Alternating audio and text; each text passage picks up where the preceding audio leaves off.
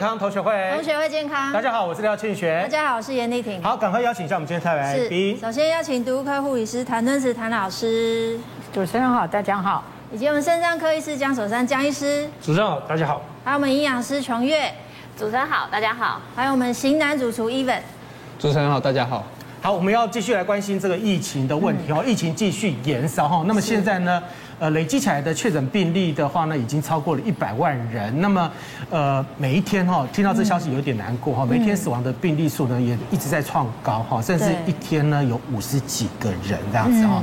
那所以这样子疫情这样子延续下来的话呢，其实不管是周围的人或四周，你其实都处在一种非常紧张的一个状态当中。尤其是像我们身为父母的，最紧张，其实自己都还好。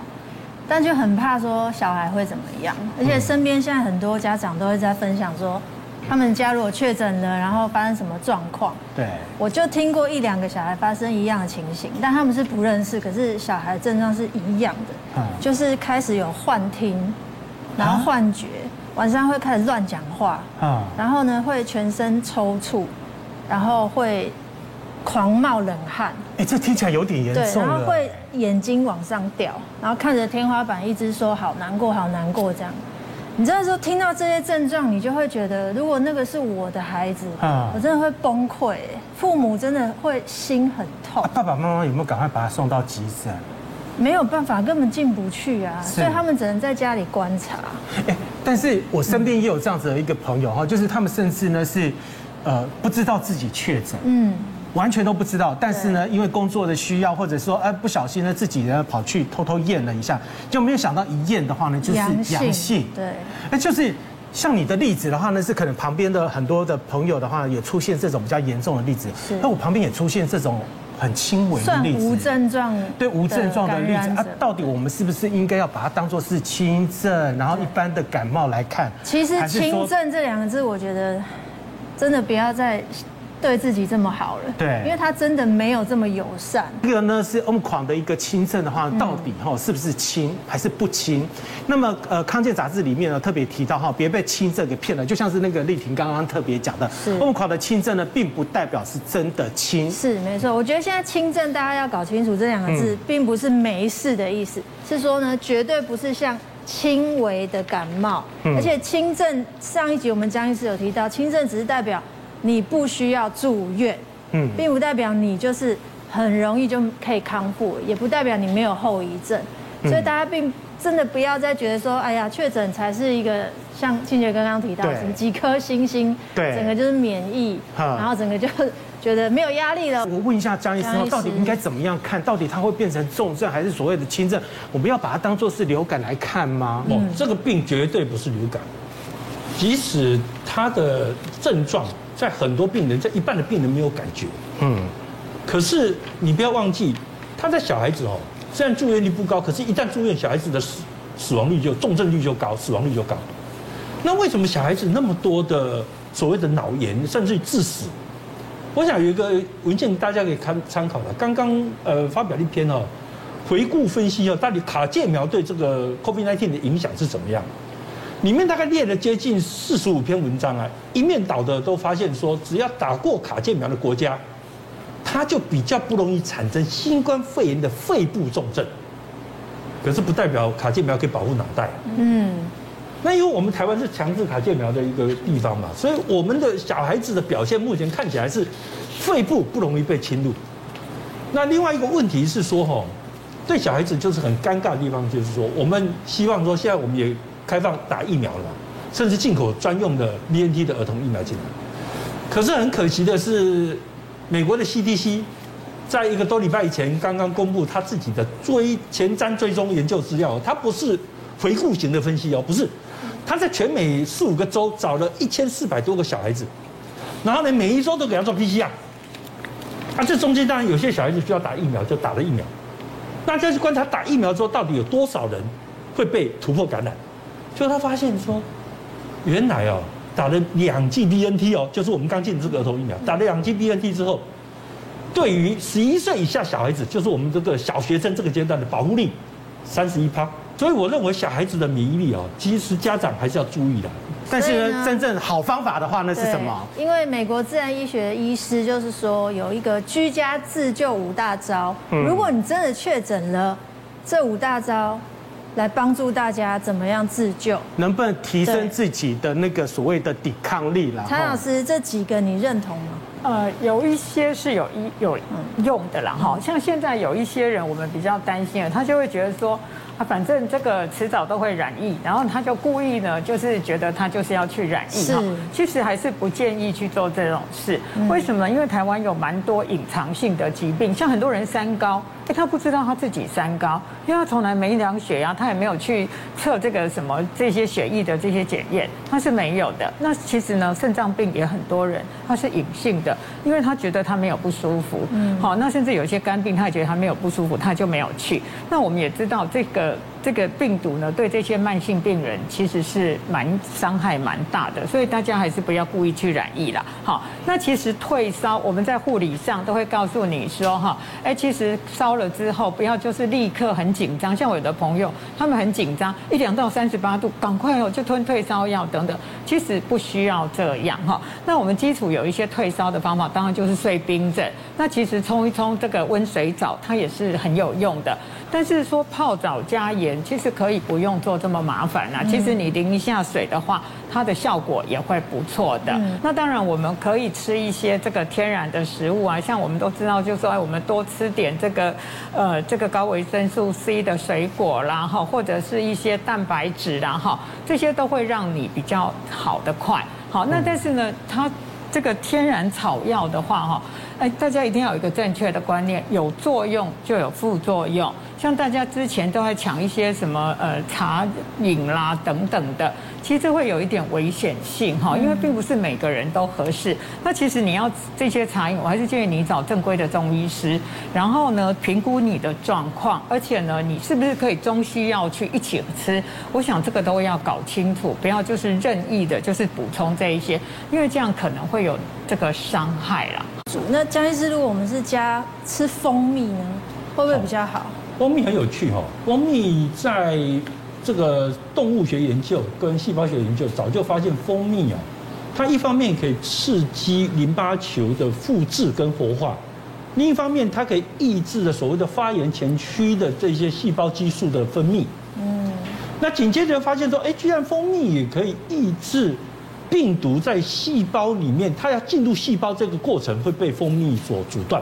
嗯，那病毒一旦进来之后，它靠一个蛋白酶把它自己复制出来 mRNA 组合成一个新的病毒的时候，这个所谓的 3PL Pro 这个蛋白酶会被蜂蜜里面的高粱姜素、白杨素、CAP 咖啡酸所阻断。然后紧接着，如果说只是这些理论，也许还不能支持它。不过，呃，有人做过一个四个中心的前瞻对照研究，收的还是中症跟重症的病人，你发现。蜂蜜使用，不管中症或重症病人，他的症状出现时间缩短一半，住院时间缩短一半，死亡缩短成四分之一哦。嗯，所以如果从这一点看呢，其实蜂蜜比你目前的口服药都还要强。嗯，那当然在分子模型里面也有人举出说，像姜黄跟我们的儿茶素，它在这个分子模型里面，它可以直接调到这个我们的 ACE2 接受体里面去。或者是卡住这个棘蛋白跟接受体这个接触的这个机转这个过程，让我们的病毒没办法卡在 ACE2 就不能进入细胞里面。嗯，所以呃，从细胞模型里面可以看得到，说这些东西可能可以形成一些天然的抵抗力，而不见得是纯粹的靠疫苗。有没有什么方方法哈，可以自己呃喝一些所谓的可以？因为预防感冒或治疗感冒，提到感冒饮这个感冒的方式，因为有一些有一些方法的话，之前的话我记得好像有提到说辛香料，对对对，哦，辛香料的东西是不是有办法克制呢？呃，应该这么说好了，其实像刚这个感冒饮，我看一下它里面的成分啊，它可能有用一些大蒜呐，或者是柠檬水跟蜂蜜。那当然，它把它变就是讲成感冒饮，你看比较仔细的内容，然后说到可以退烧，但我是觉得到退烧这件事情就是。不一定可以退烧，但是它补充比较多的水分，而且刚它里面有用到蜂蜜，像我们刚刚蒋医师刚有提到，那它确实有一点它的一个呃用途在，而且其实人在可能确诊的时候，或人会比较不舒服，你可能食欲也比较不好，那这时候适当的补充补充好的糖分，其实是一个还蛮不错的。那你像一些柠檬啊，或一些大蒜，其实这个天然的一些呃抗菌的一些营养素，我是觉得没有不好，因为你可以多补充水分，但是至于有没有到那个效果，我觉得可能就是参考就好了。嗯，那其实后面还要讲，其实最主要是它补充水分。对对，最主要就是要补充水分。那后面又讲到说，哎，多睡少吃，我觉得多睡是肯定没有问题，但是少吃这件事情，我就会觉得也是要打一个问号。对，少吃，因为我们会希望说你在。可能是病毒感染的期间，那我们的免疫力会低下嘛，所以我们必须还是要正常的均衡饮食来合成我们身体的，就是对抗一些病毒的一些呃原料，就是我们一定要把它补充进来，不然我们都不吃，没有原料，我们怎么有体力去对抗这些病毒？因为最终会好都是要靠我们自己的免疫力的部分。宏基的董事长啊，他不是说他也是确诊，然后他就是有哦吃一周吃三次的韩国人参鸡，然后还有。喝这个什么维他命的发泡錠，嗯，那其实这件事情呢，我觉得像维他命 C 这个发泡錠，其实之前其实在预防医学其实有做一个研究，说每天补充高剂量的维生素 C，它是可以预防新冠病毒的。但是我是觉得说，我们还是建议以台湾建议的适合的补充量，就是还是不要超过两千毫克。那至于这个人参鸡呢，其实。也是有它的道理在，因为人参鸡，它人参本身它就有人参皂苷，还有一些人参多糖，那这个都是提升我们自己身体的免疫力的一个成分。那至于鸡汤，也会建议说，这个鸡肉就是一定要把它吃下去，因为鸡肉它算是一个好的蛋白质，所以你在身体不舒服的时候，把这个好的蛋白质补充进来，其实对我们提升免疫力是有好的帮助。现在很多人的话确诊哈，那确诊的话可能搞不好不是只有你一个人，可能搞不好是全家人全部都。一起确诊，然后同个屋檐下有五六个人口，然后只有一个确诊，那其他人怎么办？对对，所以这个就是像之前我们小胖林奕群这个艺人，他就确诊，那他就有一个居家传染的小秘诀，是谭老师，你觉得这些步骤是正确的吗？呃，其实洗澡是最后一个洗是对的。如果你家只有一套卫浴的话，你就洗澡就是最后一个洗。但是洗完之后，如果你体力确诊者体力还不错的话，你最好就是用漂白水把浴室清洗好。但是如果你是一个这个体力很差的，因为可能正在烧，那你会觉得不舒服，大概没力气清了哈，那你就是这个。正健康的家人要进去用的时候，你要记得先把窗户啊、抽风机都打开，然后过一阵他洗完之后，那你过一阵子之后再进去，但是戴上手套跟口罩，然后再去把这个浴室清一下。那其实呢，最大的问题就是这个厨余哈，那这个。那个厨余最好，其实我觉得这个分量最好是做它刚刚好要吃的，尽量不要有厨余，那这样子会比较卫生哈。那如果说这个厨余你现在哎不好丢弃的时候，我大概会建议你就是把它放在一个一个盆子里面，然后就是把它煮开。好，烧开之后就可以杀死这个病毒的。所以如果厨余用酒精喷是有用的哦。其实有时候这样子怕你的厨余是有一些是有汤汁的，你这样喷的话，事实上这个酒精浓度就达不到了。很多大大人回去其实最担心的就是说，我自己可能没事，但是会把那个病菌所以再把它带回去。对，那琼月怎么办？嗯，因为其实我真的还遇到蛮多就是咨询的病人，然后是婆婆妈妈，她她真的就是有一种。也不能说真的是很焦虑，可是他就是会非常担心。那其实现在有一种就是可以用的方式，也是算是比较简单，就是有一种紫外线灯。那这个紫外线灯呢，它可能就是必须要好好的去使用它，因为会有 UVA、UVB 跟 UVC 这三种不同的波长。那它因为波长的不一样，会产生不一样的一个功能。那其实呃，像 UVC 的话，就是在于针对破坏我们这个。病毒的一个 DNA，它是有它的一个能量在的，但是这东西虽然有它的作用，可是呢，它也是有它的风险。就是如果说你在使用的时候，就是不能就是直接就是去影响到，就是比如说我们眼睛去直视，或者是我们人在现场都不建议。一起，但其实像这个灯，其实也还蛮。就是算是方便这种桌上型的。像如果说有婆婆妈，她真的很担心，我就是建议说，哎，如果说在能力可以的范围之下，你可以就是买一台，这也。呃，大概几千块钱这样子。那它有所谓的范围吗？比如平数多少适用还是什么？哦，有像这种是一般家用型的，像家用型的话，可能你放在呃客厅的话，可能就是大概四十五分钟，大概八平左右吧。那如果房间六平左右，可能就大概三十分钟。它要一直开着吗？呃，要要打开，但是人不要在哦，因为我们讲过它，它它可能会去破坏病毒，但是对人是有风险的。哦，所以它不能直接照身体就对。对，不行不行不行，人要离开。对，那我是会建议说，如果真的要使用，比如说就是大家已经进去里面睡觉，可以在玄关的地方，就是把整个客厅嘛，因为毕竟客厅是一个大家比较会容易进出的地方，那可能就是利用晚上就是人不要进出的时候，可以去做一个使用，因为要特别留意跟特别小心。但是基本上这些研究是有发现说可以破坏到一些病毒的一个 DNA 的。嗯，来，张医师，那个特别要提到一点哦。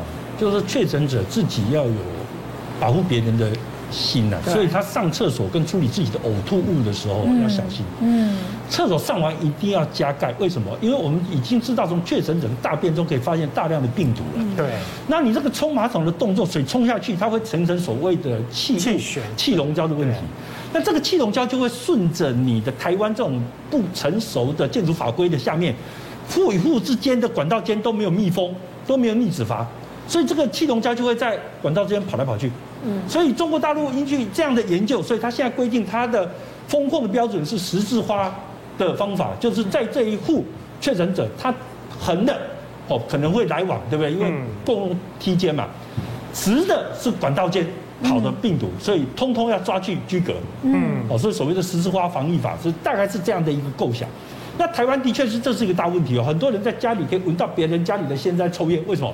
因为你们家里的管道间没有密封嘛，对。那你如果烟味进得来，其实气溶胶就进得来。气溶胶在空气中动不动可以存留三到五个钟头啊。那它可以随着你的风扇抽动，然后就到处楼层上下跑。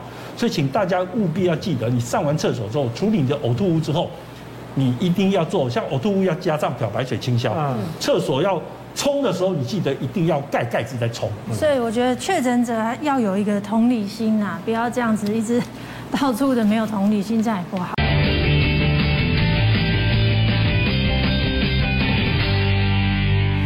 欢迎回到五期健康同学会。好，丽婷，你喜不喜欢吃甜食？我不喜欢。为什么？哎，女生都喜欢吃甜食。我是男生，而且你没有看一个很有名的广告吗？什么广告？喝咖啡吃甜食，又让你胃食道逆流了吗？那个吃甜食没有关系，那是搬重物才会。那不是搬家公司的时候搬重物。没有了，但是这个吃甜食跟胃好像息息相关呢，嗯，很不好。对，我们待会呢要好好来研究一下哈。那呃胃。胃发炎、胃溃疡、嗯、胃痛啊，到底有没有可能跟胃癌有关系？最近就有一个艺人唐玲，嗯，他自己告诉粉丝们，他已经胃癌末期了。对，啊，听起来有点可怕。对，而且医生证实他已经末期，只剩三到六个月的寿命。这个。哎，这个打击太大了。那个医生直接宣判说他只剩三到六个月，所以你这个生命是可以倒数。是，但是楚留香名导张弘毅发现胃癌的时候，之后他短短三个月他就病逝了。啊，所以胃癌是一个非常难发现的一个癌症嘛，吴医师。呃，基本上胃癌、胃发炎、胃溃疡。那他的疼痛的感觉是因人而异，嗯，也就是说，他本身到很严重的胃癌呢，可能他也不一定有症状，他只会觉得有点胃闷闷的啊，胃食道逆流的感觉而已。嗯，那其次就是说，当内视镜去做进去的时候，有些癌癌症很小，他在死角上面，哦，我举个例子，就像之前的这个旅日的棒球选手王王真志，嗯，他照了三年的胃镜才发现。那再回过头来看，他三年前照的胃镜，其实有一点点。那那地方刚好在胃镜要进从食道进到胃的一个转角的地方，哦，所以那个地方是死角。那另外一种比较困难的就是，它的癌细胞是长在胃的黏膜下面钻进去的。所以这时候临床医师如果没有很警觉，说，哎，这可能是胃癌，因为它的胃壁的皱褶会变粗变大。嗯，那这时候就会没有发现，甚至认为有可能是胃癌，你给它切片之后还切不到，病理科医师跟你说正常的，所以这是切连切片的话都很难发现，因为它的细它的癌细胞钻在黏膜的下面很深的地方啊，所以这导致说很多的胃癌呢没有办法说第一时间就发现出来。那当然这样的问题就在于说，那到底？症状也也不典型，那胃镜有时候也是会有它困难点，那怎么办呢？就是要注意有没有风险因子哈。第一个当然就是遗传的问题啊，家族有没有人胃癌的哈。那第二个当然最重要就是幽门杆菌，好，所以目前幽门杆菌很简单，你可以测粪便，可以吹气，可以做这个血清的测试，这都是比较非侵入性的。所以这个也是健检里面的项目，是，这是可以测试幽门杆菌的部分。你知道很多人他们都会有胃食道逆流，其实我自己也会，我也会。然后台湾听说有四分之一的人呢有胃食道逆流的问题，而且你知道吗？台湾吃那个什么胃药的人呐，哈，很频繁，很频繁。听说一年会吃掉二十二亿颗的胃药，哎，你看那数字多惊人！所以台湾很多人都觉得说他自己是不是会有胃病的问题？对，胃食道逆流，很多病人说我是胃食道逆流，其实我。我们会解释说，胃食道逆流只是一个症状，嗯，它其实背后有很多原因，包括胃酸过多，包括情绪压力紧张，啊，到严重甚至是胃癌啊，嗯，好，那所以我们看到说，所谓的这个这个胃的这个发炎啊，到胃溃疡到胃癌，嗯，这件事情哈，基本上，呃，我们常常在讲呃胃癌三部曲啦，但是呢，它跟肝癌三部曲又有点不一样，胃癌这。部分呢，应该是说，有时候癌细胞它一开始就表现像胃发炎的样子，它就有一个小点，嗯，那有时候它就产生像胃溃疡，有时候又像胃癌，就很明显看得出来哈。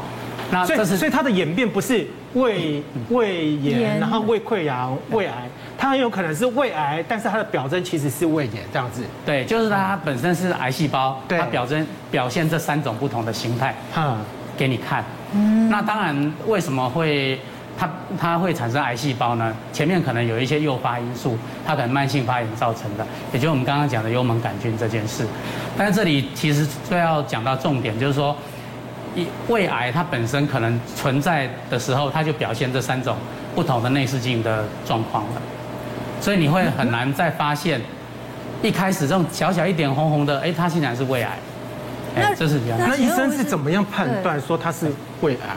对，我们通常是在内视镜底下有一些判断的标准，尤其早期胃癌，它只有一个小小红点，那你看到它旁边比较凸起，或者它的红的不不均匀，甚至它是比较属于那种呃凹陷型的，那这些是内视镜来判断一个早期胃癌的情况。嗯，哦，所以有时候我们认为说这是胃癌，结果你切片的时候又没抓到，那病理科医师跟你说哦，这是这是良性的。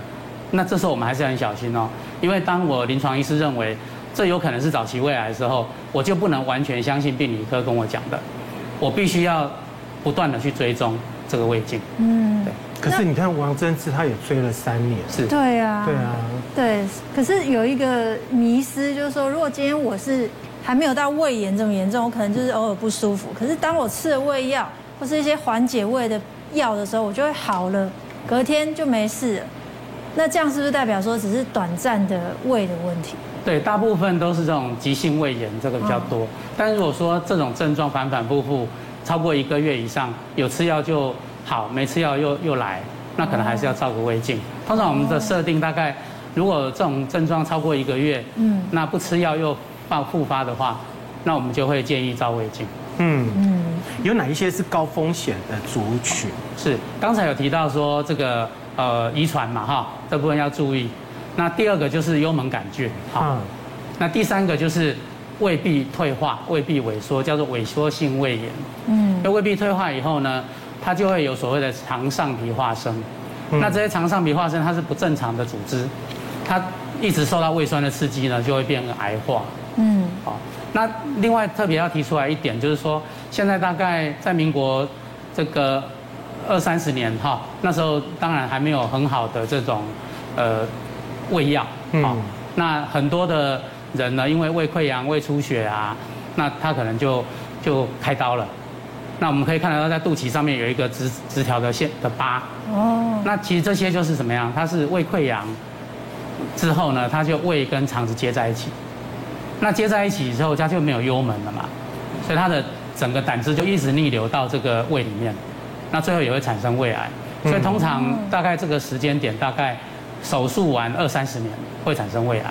这也是要特别注意的。二三十年，对，所以它就是呃胃切除的，对，我未切除手术的人，可能后期的话，有可能会出现同样的要追踪，要追踪。所以这边的话呢，特别提到了一个就是有家族病史的，你是高风险族群，然后另外一个呢，你还要做那个所谓幽门杆菌的一个检查哈。对，我问一下那个江医师哈，就是所谓的幽门杆菌的一个检查。幽门杆菌检查其实现在真的是很方便，对，不管你做什么自费的、不自费的健检。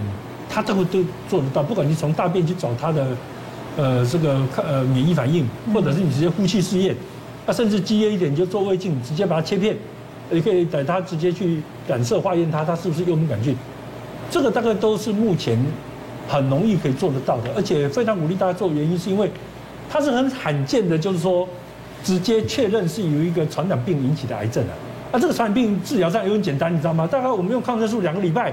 再加上那个 PPI 三个月，大概基本上的根除率都超过九十啊。嗯。所以对于一个九十 percent 以上的，大概就是九十九十还是客气的，有人都说九十五、九十六。对这样的一个高根除率的东西哦，不去做，然后让自己承受癌症的风险，其实是很划不来的啦。好，那如果得过的话，就不会再得了，是这样。得过大概有五分之一的人是，就是清除了。但五分之四的人还是继续带着这个细菌在胃里面。那个其实是可以治疗的哈，它有一个疗程，它一个疗程好像是大概一个两个礼拜，两啊两个礼拜嘛哈，两个礼拜，而且不能中断，对不对？对，它不能中断。然后呢，你你吃完了一个疗程以后呢，再回去再去做检查，这样子，然后就会比较安心。对，是。所以平常日常生活，我们如果要。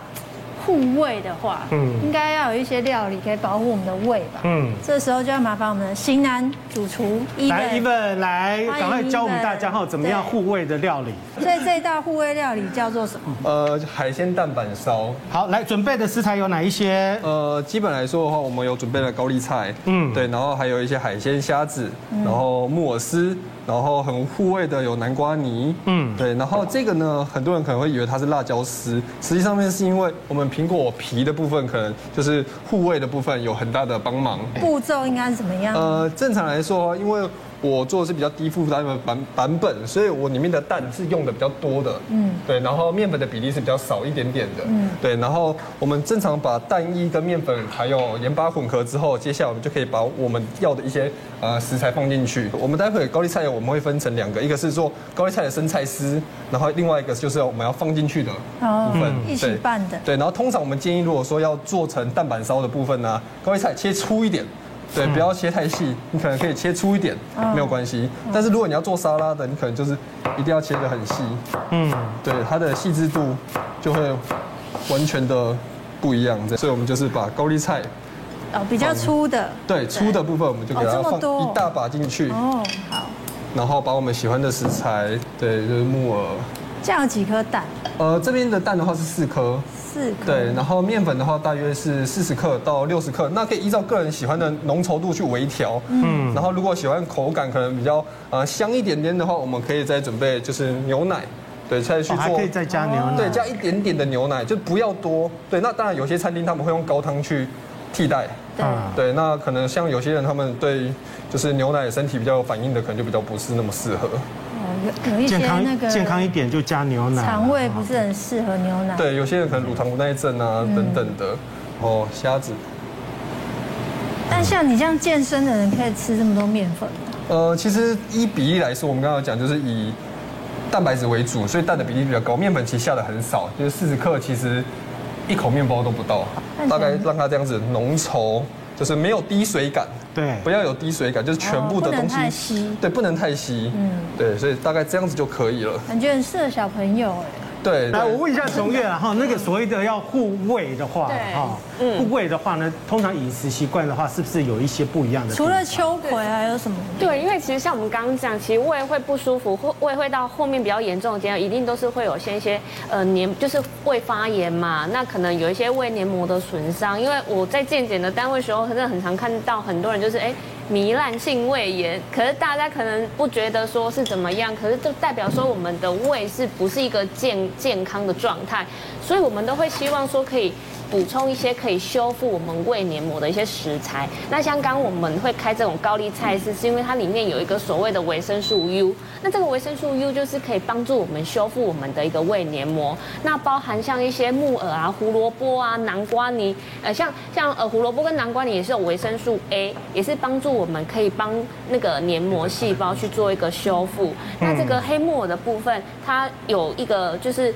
呃，白木耳跟黑木耳都有，就是有一点点的胶质，所以也是可以帮助我们的胃可以比较修护。那像刚刚这个苹果皮的部分的话，其实苹果皮呢，它就是有好的果胶，所以它一样也有这样的功能。所以如果说哎胃不好的人，那你在吃苹果，你就可以挑选，就是比如说是台湾的蜜苹果，那就没有食用辣的风险，因为很多人都会怕说，哎，吃苹果会不会吃到一些辣？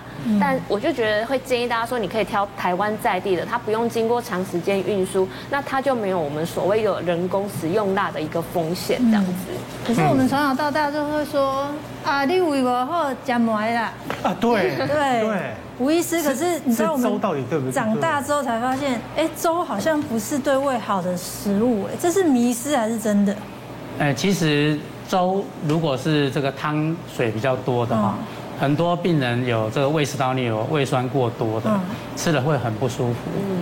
好，所以真的要吃粥的话，一般是比较粘稠的。可是你知道吗？那个胃发炎的时候，不要说胃癌，然后就是胃发炎的时候啊，你其实一整天呢，你都不敢吃东西，你怕吃了以后呢，肚子就会又会开始不舒服，或者是说胃周周啊那哈。啊，甚至可是问题是你一整天没有吃东西，那也不是办法。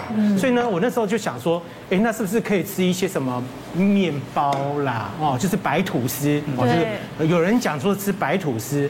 啊有人讲说吃那个什么苏打饼干，后来说白吐司跟苏打饼干不好，对不对？因为应该这么讲，就比如说，当你已经就是胃酸已经分泌太多所造成的不舒服，其实这时候吃到含糖的东西，它反而会刺激我们的胃酸分泌，所以不会建议说你只单纯吃就是只有糖类的食物，所以你可能要补充一点呃蛋白质。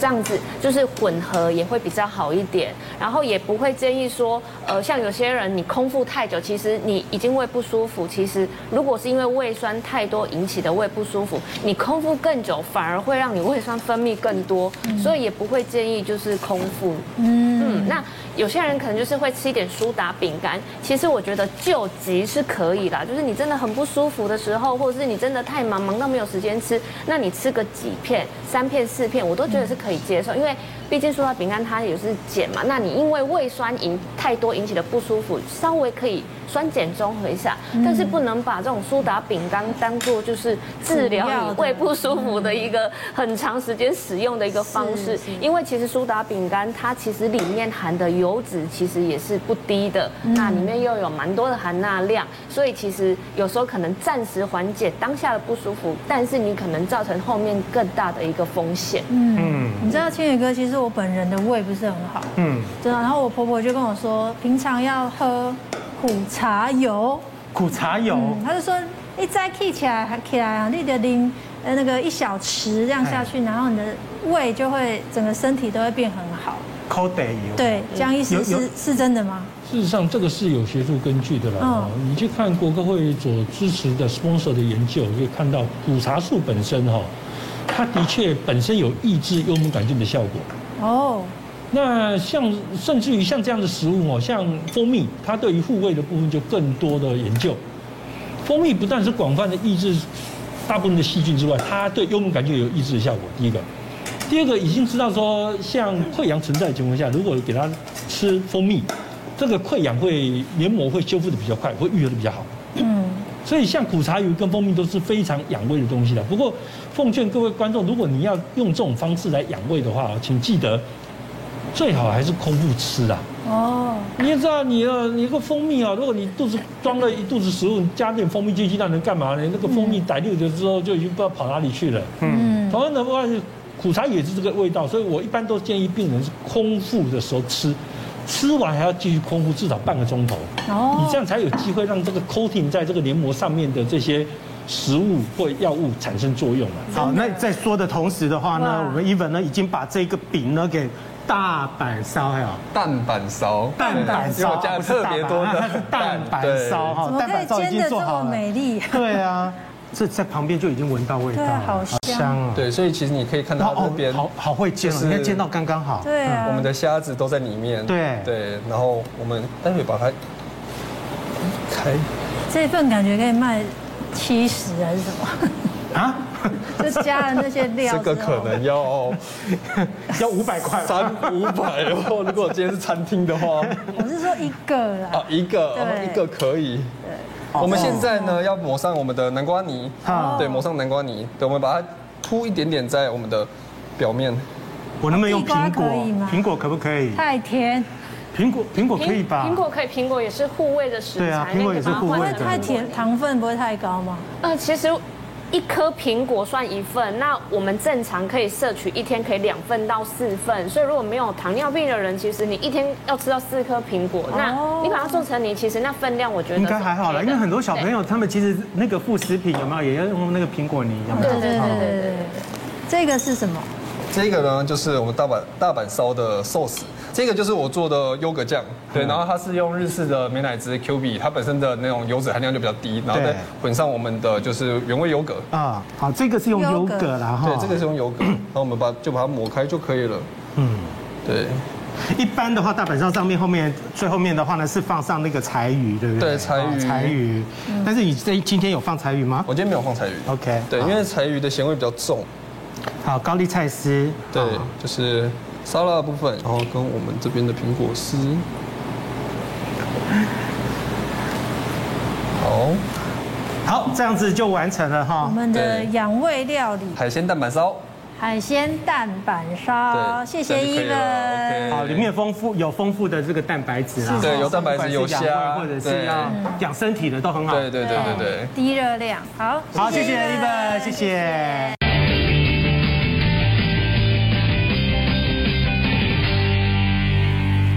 回到五期健康同学会。好，我们节目里面呢，经常会介绍那个非常简单的一些料理方式哈，五分钟学做料理哈。对。听说那个立体，你每次回去都会做给小朋友吃。是，每次学回去就来这个老王卖瓜一下。好，我妈今天学了一道料理，很厉害哦。那味道好不好？还还行，小朋友不是嫌说他那东薄皮，有一次手误忘记加盐，他说这样没有味道之类的。对，你通常都做什么东西给小朋友吃？因为我儿子非常喜欢吃牛排，所以我们一定会定时买牛肉条，或者是牛腱回来卤，让他吃牛肉。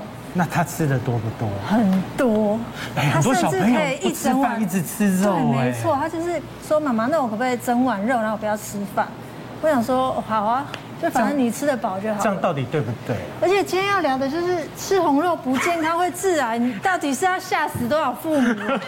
这到底是谣言还是事实？到底是真的还是假的？哈，对，很多的说法是说红肉会致癌的哈，然后甚至有人讲说这个红肉呢会增加心血管的一些疾病。对，而且到底怎么区分红白肉呢？对，啊，有人讲说鸡是红肉，还有人讲说鸡不是红肉，啊，鸭是红肉，白肉，鸭不是红肉，到底？到底什么才是对的？其实红肉的那个判别就是看它的那个肌红蛋白的含量啦。那一般很简单的分就是四只脚的叫红肉，两只脚的叫白肉。好，那但是呢，有人又说，哎，这个鸡肉哈，鸡腿的部分要把它算成红肉。为什么呢？因为他觉得它的这个肌红蛋白是比较高的。那像这个鲑鱼哈，有人把它当成红肉，这是不对的。它的红哈其实不是那个肌红蛋白，它很多是类胡萝卜素。然后呢，这个这个什么呃尾鱼呢，它的肌红蛋白比较高，有人又把它列为这个呃，就是把它列为红肉。但是基本上这样分很麻烦，所以你还是以四只脚、两只脚水里游的这样来分会比较简单一点。嗯，所以它蛋白质是很高的吧？对，其实哈。这个红肉哈，对我们肾脏科病人来讲就是非常的重要。嗯，为什么呢？因为我们肾脏科洗肾的病人常常就是这个血色素会低，嗯，所以我们都会告诉他一件事：你就是吃这个红肉哈。尤其我们会鼓励他们要吃点牛肉。那吃牛肉的话，哎，他的血色素会比较好一点。嗯，所以呢，我们就会建议这个。那还有像是这个，就是有一些癌症治疗的过程中，他们血色素也会下降。那怎么办呢？像我婆婆大肠癌的时候，那我们又知道，就是说，哎，很多人说红肉会增加这个大肠癌的风险。可是呢，他如果不吃红肉的话，他血色素低，还有蛋白质会低，那他没办法完成这个整个的这个治化疗的这个过程。嗯，所以呢，我那个时候我也会煎牛排给我婆婆吃，或做一些什么，呃，什么青椒牛肉丝啊、芥蓝炒牛肉这样，就是给他补充这一个。那其实像那个我表弟之前得到鼻咽癌嘛，哈啊，他打完化疗之后，他就很奇怪，他很想吃牛排。就我一听到他想吃牛排，我也很高兴。为什么？因为我们知道化疗病人需要体力，我也是立刻从家里就煎了牛排给他送到医院去让他吃。所以说，基本上像这个在有一些疾病的过程当中，哈，他需要去补充一些这些蛋白质跟这些铁的，我们都以他吃得下为主。只要他吃得下，那就 OK。其实很多医师也不会管你说啊，你怎么可以吃这个呢？他会说你加一类就好了。问一下江医生哈，这样子的说法到底对不对哈？就是红肉。他们有人讲说会致癌啦哈，他他会有心血管的疾病的问题。这个实证医学的证据了哈。比如说举个例子来讲，他研究里面你可以发现说哈，如果一周吃六次以上的红肉哦，它的胰脏癌的风险就会拉高起来。那大肠癌有类似这个现象哦，所以世界卫生组织才会把红肉列为二 A 的致癌物。嗯，那二 A 致癌物其实就是说，在动物确定会致癌了，可是在人体的部分其实是。还有待争论中嘛，哦，可是问题是红肉它很多处理的方式，它会去做过度加工，把它做成什么？像含硝酸盐的，不管培根、火腿、香肠这些东西，加工食品。那你把它变成这样加了硝酸盐的东西了，它马上就从二 A 的这个致癌物变成跳到一 A 去了，就是在人体确定会致癌哦。嗯，哦，所以为什么说？红肉基本上哈，除了说特殊的情况，比如说你刚才谭老师讲要恢复营养或什么其他情况，或肾脏科病人，因为他血红素升不上来，那他吃牛肉的确牛肉的血铁蛋白的利用率高，所以它会导致它血红素贫血恢复的比较快。除此之外，其实正常人哦，他的红肉的情况事实上真的是不要过量。那第二个不要超高温度的烹煮它了，嗯，因为我们知道你把肉哦。在很高的温度下，比如说烤，或碰到明火，那这些东西都会让这个肉里面的脂肪产生大量的所谓的沙环胺这些有害的东西。那多环芳香烃也会产生。嗯。那多环芳香烃在这个烤肉的过程中，你可以看得到它产生的种类大概接近三百种。那其中大概有三分之二是致癌物的。多环芳香烃本身两百多种是致癌物，所以。这样的烹调方式就会加重这个红肉的毒性。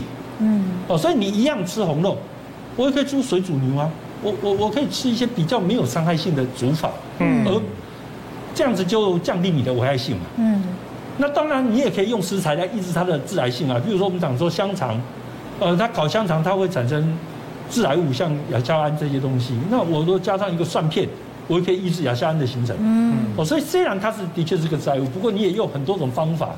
可以抑制它的产生癌症的可能，所以煎牛排算高温烹煮的。是啊，事实上煎牛排算高温，煎的要煎的好吃都哎，温温温，even 煎的好吃是不是都高温？对，因为它要让它有梅纳反应，那那个蛋白质遇到油脂，然后产生高温，是我们人体最爱的那个香气的来源。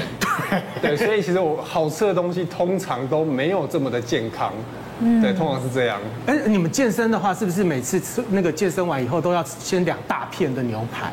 呃，通常健身来说的话，我们会分成增肌期跟减脂期啦。那当然，在增肌期的时候，你吃牛肉、吃油脂的控制量都还好，重点是大蛋白质要摄取到我们设定的量体。因为健身本来就是一个目的性行为的饮食。对。那通常我们会比较建议大家还是安全点，吃鸡胸、吃鸡蛋这种低油脂类的东西会比较好，嗯，对，会比较安全。你们不会担心说自己会有心血管的问题吗？这样子吃法，他们只担心自己不够壮。其实，其实我们健身的人对饮食上面的健康度也是很，其实是比一般人还要更要求的。因为，呃，如果说我今天心血管的负担很大，相对的我身体的。体脂肪应该也不会低到哪里去，嗯，对，因为当然三高有些人他们可能有三高，可是他看起来很瘦，对，可是大部分很胖的人，大比例应该都有三高，很胖的，嗯，对，所以通常我们在做健身的时候，我们的饮食的干净程度，大部分都还是希望低体脂，所以干净度都还是很高的，嗯。嗯，对，所以这样我就想要请教一下谭老师，你说红肉会有这些危机，那难道我都全吃鱼？全吃鸡，全吃白肉，就会比较健康。其实，在二零一九年的时候，美国有一个 UCSF，他们做了一个研究。你吃红肉跟白肉，胆固醇上升其实是一样的。然后在二零一七年，加拿大也发现，其实吃红肉，呃，就是跟就是你单纯吃白肉的人，对预防心脏血管跟糖尿病也没有特别的。就说特别的好了哈，那其实现在哈大概有一个建议的方法哈，就一个礼拜有七天，你可以一天呢就是吃素比较多，然后呢红肉跟白肉就是一比一比。好，就是一呃一三五你可能吃红肉，二四六你就吃白肉，那这样子对，就是说这样子的吃法呢，可能就会比较健康。但是其实哈红肉会致癌，这个哈其实还是在于你的烹调。对对，像呃曾经有一个诺贝尔奖得主，他就建议说说，哎你的牛肉要煮熟一点，因为他发现哈比较这个生的牛肉反而会增加这个大肠癌的风险。但是如果说你煮的又焦掉了，哈，就像刚才江医师讲的这些异磺胺啊、丙烯酰胺这些上升，那也会致癌。嗯，所以说呢，其实都在于这个烹调的过程。因为你看，你他那个煎牛排永远是这样火，又有时候又用个火枪这样子烧，其实这样会增加致癌的风险。他们煎牛排要好吃的话，一定要放牛油。那牛油一定要很高温，很高温，然后呢，马上把肉放下去，把两边呢煎到有点焦。再慢慢的烤熟，锁住里面，对，锁住里面的汤汁，然后呢，那汤汁一切开来的时候，哇，里面是白里透红，然后汁液还会这样子流下来，对，然后呢，说呢都只能吃三分熟，这样会增加癌症风险。三分熟我不敢吃呢，我谭老师你都吃几分？谭老师都吃全熟吧？不吃牛肉，但是我我的小孩他们吃牛肉的时候，至少都在七分熟以上。你看谭老师跟我一样不吃牛肉。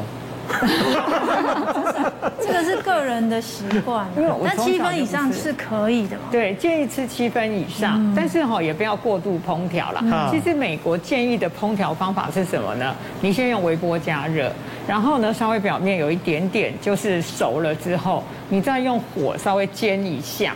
那这样子不是高温，但是呢呃也保留了这个口感。琼月，你觉得几分熟比较好？其实。呃，营养师都会希望是全熟比较好，全熟。但是其实我们都会希望中心温度到达七十度以上比较安全，因为至少可以减少一些呃细菌啊跟一些寄生虫的一个风险。所以中心温度要七十度。差差不多。有没有什么哪一些地方的话呢，就尽量避免吃？然后可以避免掉所谓心血管的疾病。呃，其实我就觉得不是不能吃，就是挑选部位，对，就是不要去吃那个红肉，就是脂肪含量很高的部位。嗯，就比如就是因为有时候部位，对，和牛就。